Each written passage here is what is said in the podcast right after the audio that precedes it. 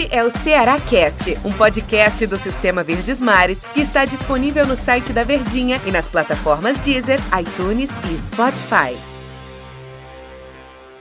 Alô galera, eu sou Del Luiz e mais uma vez com vocês aqui com o Cearácast, um podcast do Sistema Verdes Mares de Comunicação. E o meu convidado hoje para falar do que foi o match treino do Ceará, do que, é que ele viu, do que, é que o Ceará promete para a temporada de 2020. É claro que é o início de tudo, da caminhada. É o comentarista do Sistema Verdes Mares, Tom Alexandrino, que vai bater um papo comigo aqui nesse Cearácast. Tudo bem, né, Tom? Alô, alô, Deodoro, tudo bem, né, Del? Abraço, abraço pra você, né, Tom? É, tudo bem, tudo tranquilo, Del. Eu acho que não foge muito do discurso pré-match treino, né?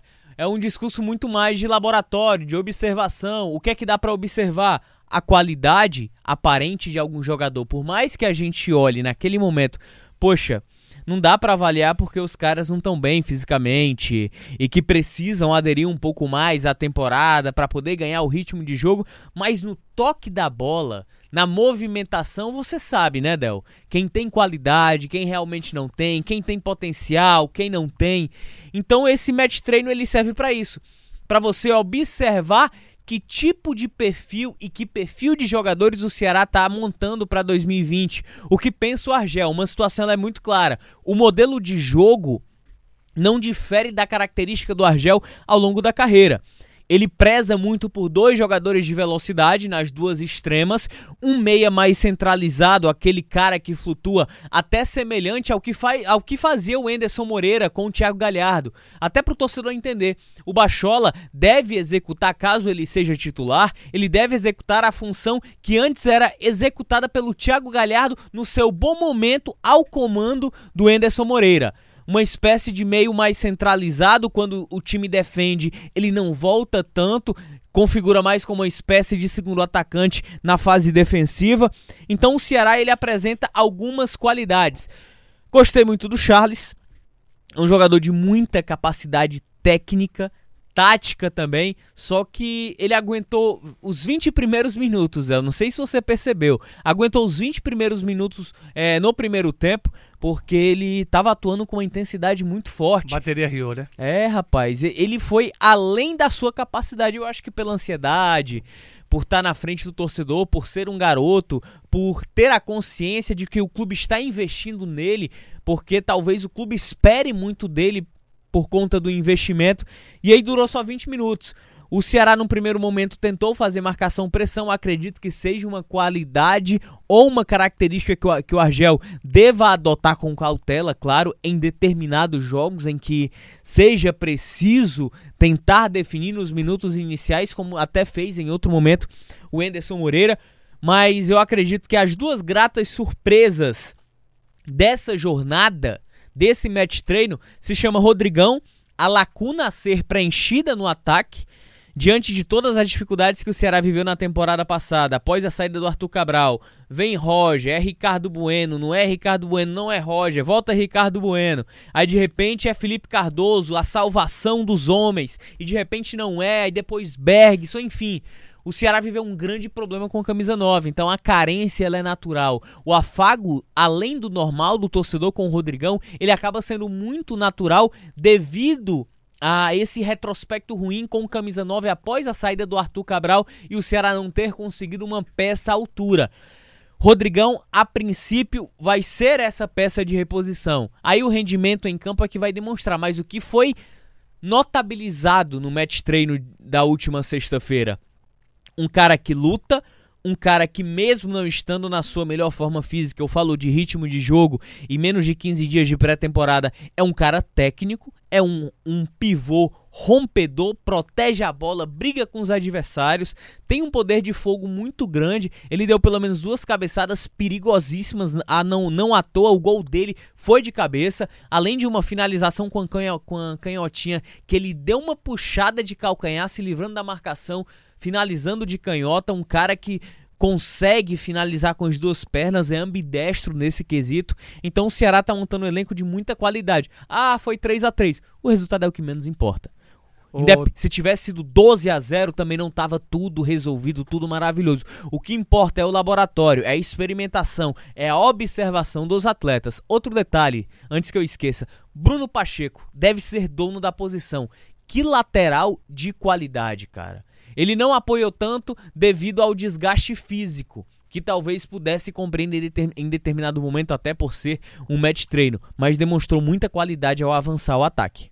Agora, Tom, você falava durante eh, os comentários, né? Na Verdinha, deste match treino, falando sobre esse match treino do Ceará, que acabou 3 a 3 E aí eu anotei três tópicos que você falou. Time que Ora. entende que marcar pressão é interessante, na concepção do Argel, né? Deu pra perceber isso.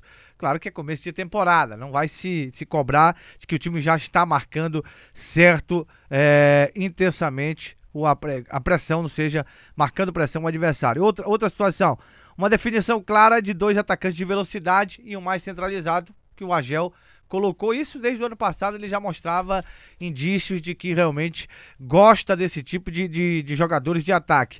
A outra foi a transição rápida, que realmente ainda está lenta.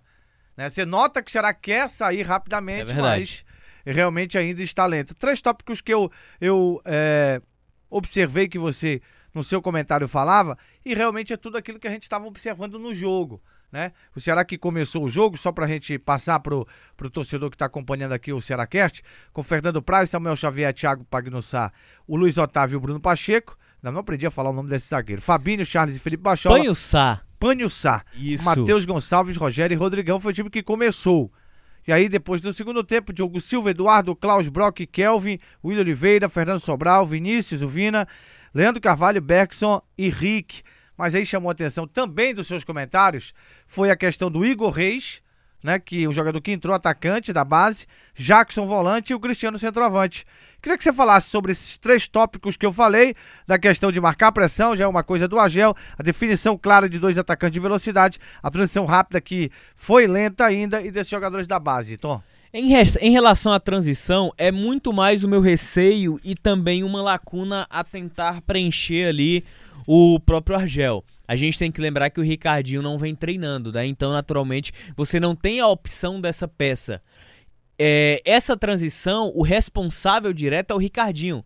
Por mais que o Bachola esteja ali flutuando e possa voltar ali para fazer aquela transição, ele é o meia de criação. O meia de criação, ele tem que estar posicionado mais à frente. Ele não tem que vir atrás buscar jogo. Ele vai passar para quem? Quem é que vai estar no meio para buscar essa bola? O Charles é um jogador de boa aproximação, mas ele não é um passador. Fabinho é um cara que tem profundidade. Nós vimos que o Fabinho continua com o mesmo vigor, com a mesma intensidade e aproximação do lado direito. E é um homem de chegada, mas ele não é esse passador. Por isso que a transição acabou ficando um pouco defeituosa, por questão de entrosamento, né? O Fabinho ficou muito acostumado a, a ter as subidas do Samuel Xavier. Além disso, ficou acostumado ali jogar ao lado do Ricardinho, que é um homem de transição. E eu acho que é um dos detalhes a ser corrigido pelo Argel. Não sei se Fabinho e Ricardinho, não sei. Ele tem que buscar uma alternativa de tentar encaixar. Me agrada essa formação com Bachola. Não me agradou tanto a atuação do Rogério, um pouco abaixo. Talvez porque fisicamente ainda esteja buscando a melhor forma. Muito afobado, muito ansioso, errando muitos passes, principalmente na construção de jogadas. E em relação aos garotos, gostei da movimentação do Igor Reis. O Cristiano não deu para avaliar tanto porque a bola não chegou. Gostei do Kelvin, pelo lado esquerdo, garoto, entrou com personalidade conseguiu dar um pouco mais de consistência. Gostei do Rick, rapaz. O Rick deixou aquela mania de querer driblar de qualquer jeito. Recebeu a bola, passou em profundidade, ele já toca. Teve dois bons lances de definição com o Vina passando pelo lado esquerdo em velocidade, ou com o próprio Bergson. Então o Ceará, ele tem ótimas alternativas, fora as alternativas que ainda não são alternativas no momento. E aí eu tô estendendo isso a Juninho Quixadá, a Lima, ao próprio Ricardinho, ao Martan chegando, enfim, esses atletas. E ainda tem o Rafael Sobes, né?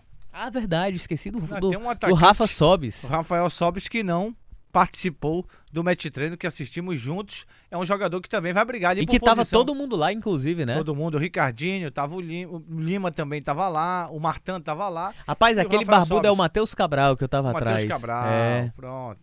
Um jogador que também é, foi- é, eu acho ele um bom jogador, não vou- o Matheus Cabral goleiro, né? O- Isso, eu acho isso. ele um bom goleiro, Tom. Eu acho que ele vai ser um futuro promissor no Ceará. Eu, eu acredito muito no potencial do Matheus Cabral, jogador da base do Alvinegro, mas é um jogador que é interessante. Por falar em base, né? Você acha que o Argel vai dar mais oportunidade a esses jogadores? Ou você acha que vai ficar nesse match treino para mostrar pro torcedor que o Ceará tá observando a base? Ou o Argel é, pensa mesmo em mostrar mais a base do Ceará nas competições que virão pela frente, Tom?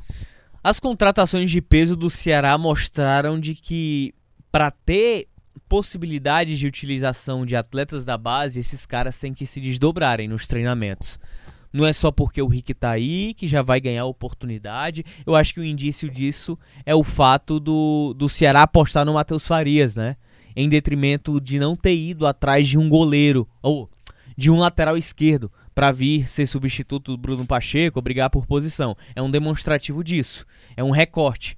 Mas em relação à base, eu não vejo com tanta prioridade no Ceará, a não ser que nos treinamentos surja algum jogador que chame a atenção além do normal, que seja capaz de brigar pela titularidade com todos esses atletas que já estavam, além dos novos reforços que o Ceará trouxe.